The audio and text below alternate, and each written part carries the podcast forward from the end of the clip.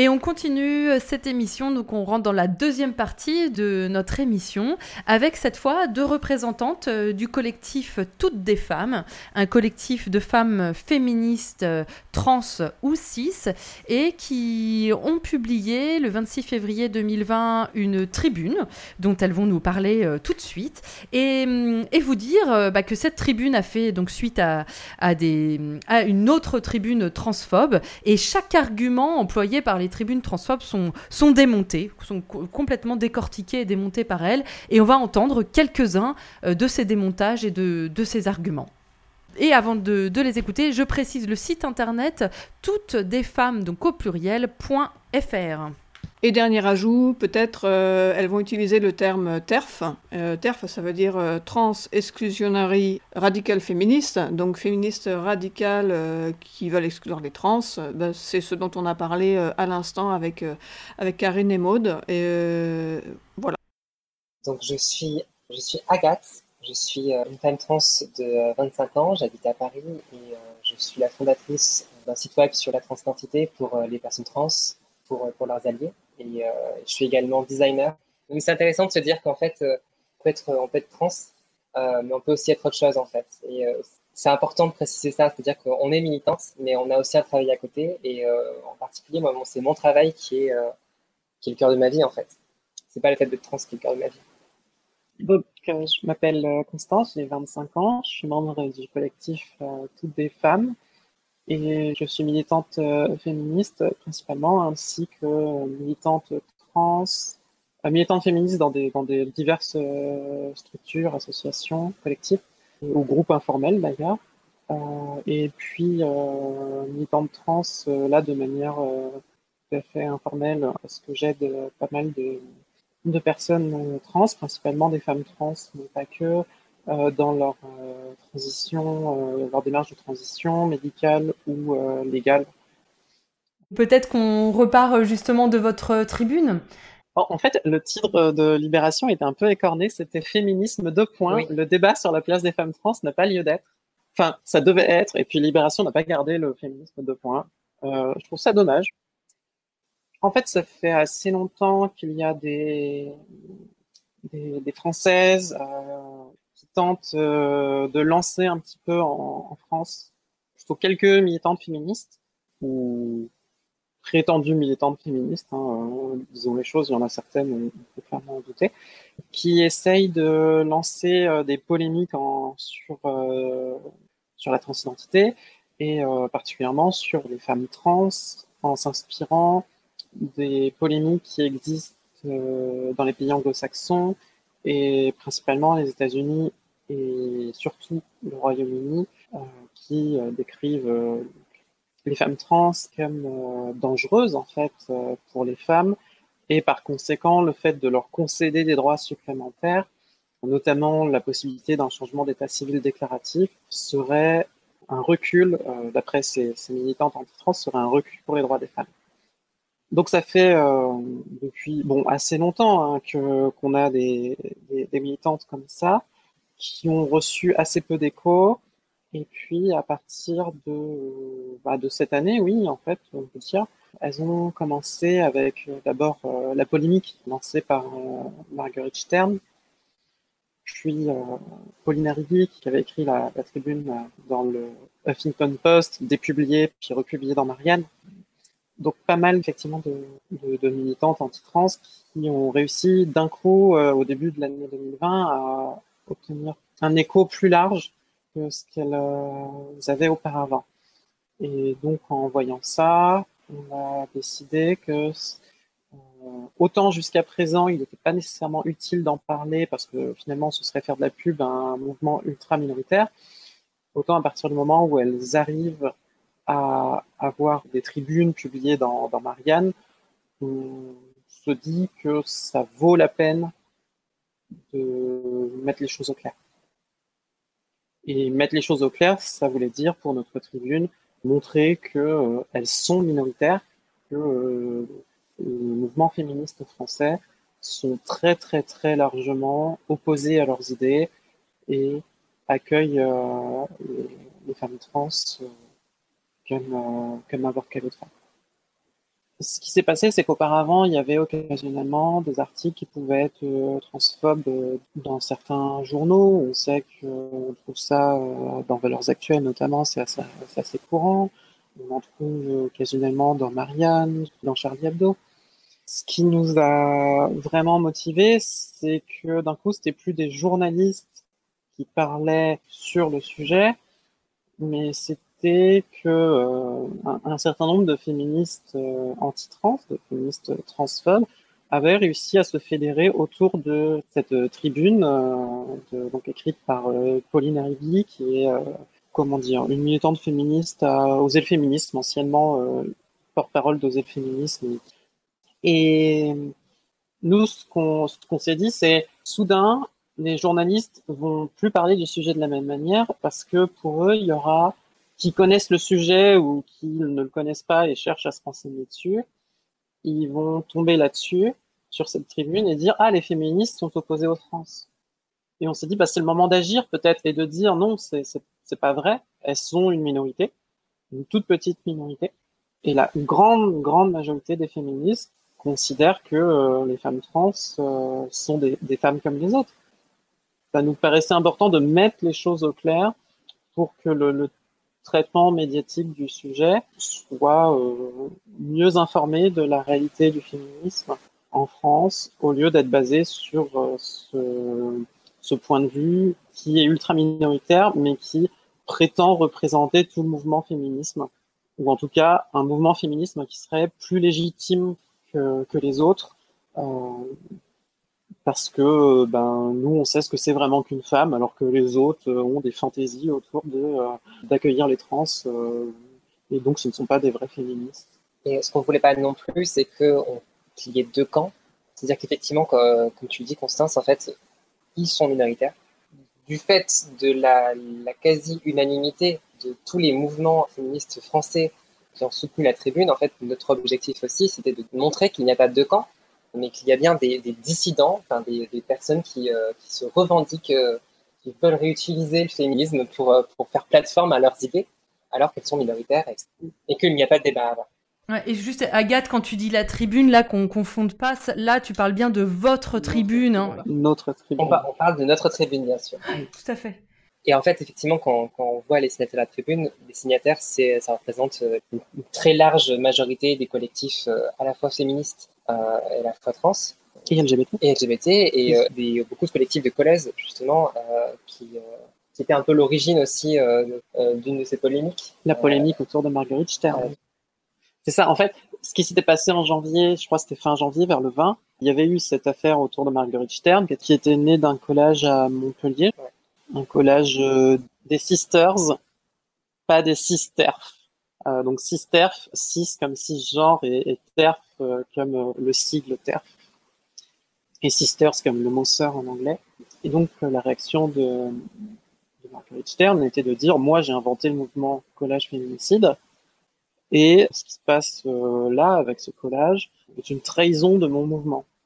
Et la, la réponse des collectifs de collage en France a été pratiquement unanime pour euh, condamner les propos de Marguerite Stern. Et pourtant, la couverture médiatique a été de dire les féministes se déchirent autour de la question trans. Et c'était pas ce qui était en train de se passer. C'était vraiment pas ce qui était en train de se passer. Il y avait une quasi-unanimité contre elle. Donc, à partir de là, elles se sont dit, il y a une occasion à saisir. Il y a eu cette tribune euh, écrite par Pauline Arrigui, donc cette tribune anti-trans qui était publiée dans Marianne, donc c'était fin février, signé par quelques grands noms du féminisme, mais qui, encore une fois, représente toujours une, toute petite minorité. Et sachant que le, discours qui est tenu euh, par... Euh, c'est assez consternant, en fait, de lire euh, chez ces euh, personnes des, expressions comme euh, le lobby trans, qui rappelle le lobby juif, qui rappelle les lobbies LGBT, qui sont autant d'inventions en fait antisémites ou homophobes et en l'occurrence euh, transphobes, pour en fait transformer les personnes trans, bah, en l'occurrence les femmes trans, qui font partie des, des personnes qui euh, subissent de plein fouet la violence euh, sexiste, qui en meurent beaucoup plus euh, que même les que, que, les femmes cis, qui voilà, il y a des meurtres très réguliers. il y en a dans votre tribune, vous, vous citez celui de Jessica Sarmiento en, février à Paris. Donc c'est cette une minorité en fait de personnes qui sont particulièrement visées par les violences sexistes à travers ces discours, elles sont transformées en une sorte de, de, de, complot masculiniste pour que euh, les hommes infiltrent les espaces féministes et reprennent le pouvoir à l'intérieur, ce qui est, euh, ce qui euh, complètement délirant, quoi.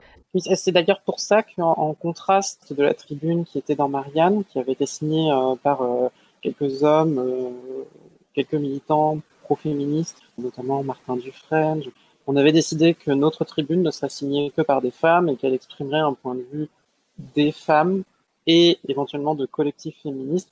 L'idée étant bien de, montrer euh, que euh, c'est pas, euh, c'est ni les femmes cis qui parlent des femmes trans, ni les femmes trans qui parlent d'elles-mêmes par rapport aux femmes cis, mais c'est les femmes toutes ensemble qui expriment en fait conviction, leur pratique militante.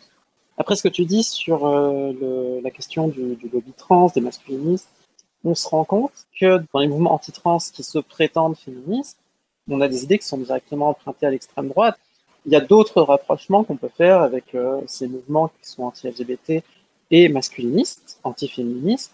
C'est que certains des outils qui sont mobilisés donc pour délégitimer les transitions, pour délégitimer le statut social des, personnes trans, sont directement dérivés de clichés homophobes. Euh, par exemple, euh, c'est ce qu'on dit dans, la tribune, l'idée que les femmes trans sont dangereuses pour euh, les autres femmes, elle s'exprime vraiment de la même manière que l'idée que les lesbiennes euh, sont dangereuses pour les autres femmes.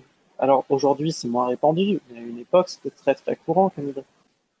Et sur les enfants, il y a donc la contagion homosexuelle. Aujourd'hui, ça nous paraît ridicule de parler de contagion homosexuelle, mais la contagion trans, c'est une idée qui est vraiment très répandue chez les militantes anti-trans, y compris celles qui se revendiquent féministes. Elle lui donne un nom pseudo-scientifique de euh, Rapid Onset Gender Dysphoria, ROGD pour le, sigle, une dysphorie de genre euh, apparaissant rapidement, on peut le traduire comme ça. Et ce sont des, choses qui sont utilisées pour légitimer les transitions euh, des ados, notamment des ados trans pour dire ah bah c'est juste de la contagion trans, il faut lutter contre ça. Il faut euh, par exemple interdire de parler euh, de questions trans dans les établissements scolaires.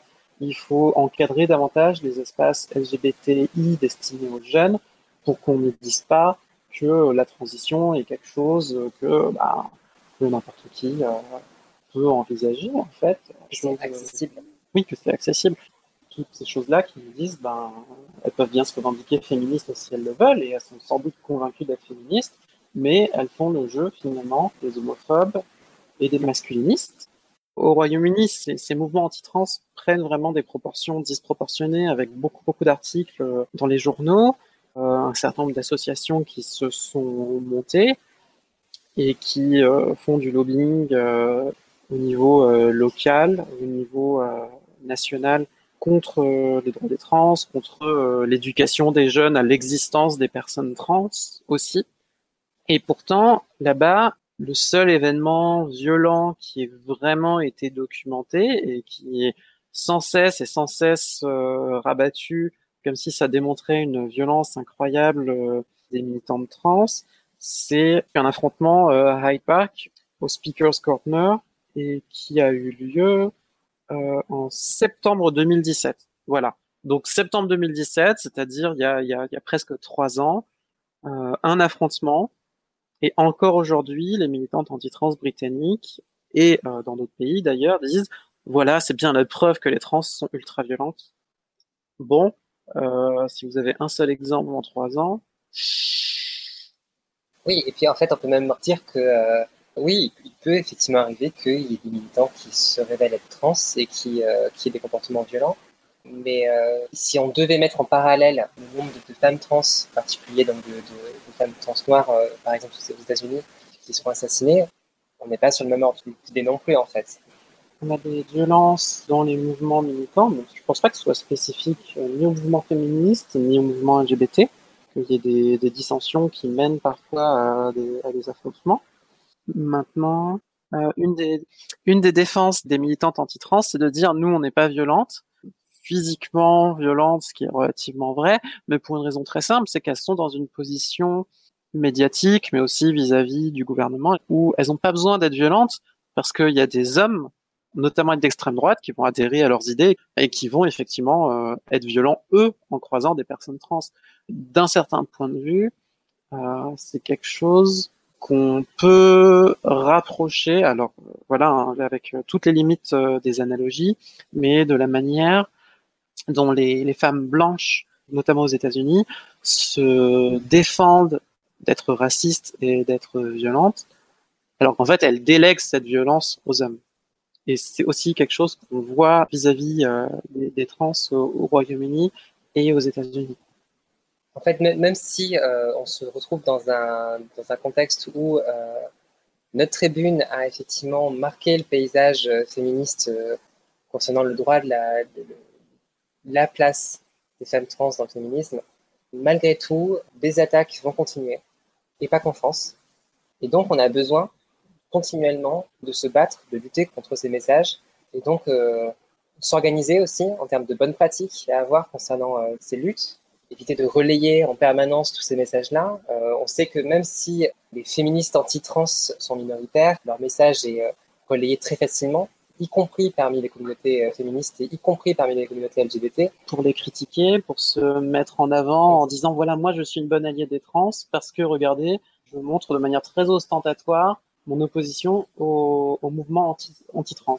Mais en fait, en se faisant ça, on leur fait de la publicité. Exactement. Donc, on encourage euh, les personnes qui voudraient soutenir notre tribune, notre collectif et, euh, et en général les personnes trans, qui, et les, femmes trans qui, euh, qui, vivent dans le féminisme, de relayer plutôt bah, du coup, la tribune, déjà parce qu'elle est encore d'actualité, mais également d'autres formes d'activisme pro-trans qui sont positifs. Ce que disent beaucoup aussi ces féministes anti-trans, c'est qu'elles ne voient pas les personnes trans dans les mouvements féministes. Et euh, ça correspond pas du tout à nos observations, c'est-à-dire qu'en fait, il y a énormément de personnes trans, que ce soit des femmes trans, des hommes trans, des personnes non binaires, qui sont investies dans les luttes euh, féministes, mais elles sont pas forcément euh, visibles, tout simplement. Euh, c'est-à-dire que c'est pas parce qu'on les voit pas qu'elles y sont pas. On sait qu'il y a ce stéréotype comme quoi on peut voir les trans, on reconnaît les trans, et c'est pas forcément le cas en fait. Alors leur contribution passe inaperçue parce que ben je sais pas si je, signe une pétition pour les droits des femmes, je vais pas euh, signer euh, Constance nom de famille euh, femme trans. Je vais signer Constance nom de famille et personne ne saura que je suis une femme trans. c'est tout. Et dans mon activité féministe au quotidien, bah, je ne mets pas en avant le fait que je suis une femme trans.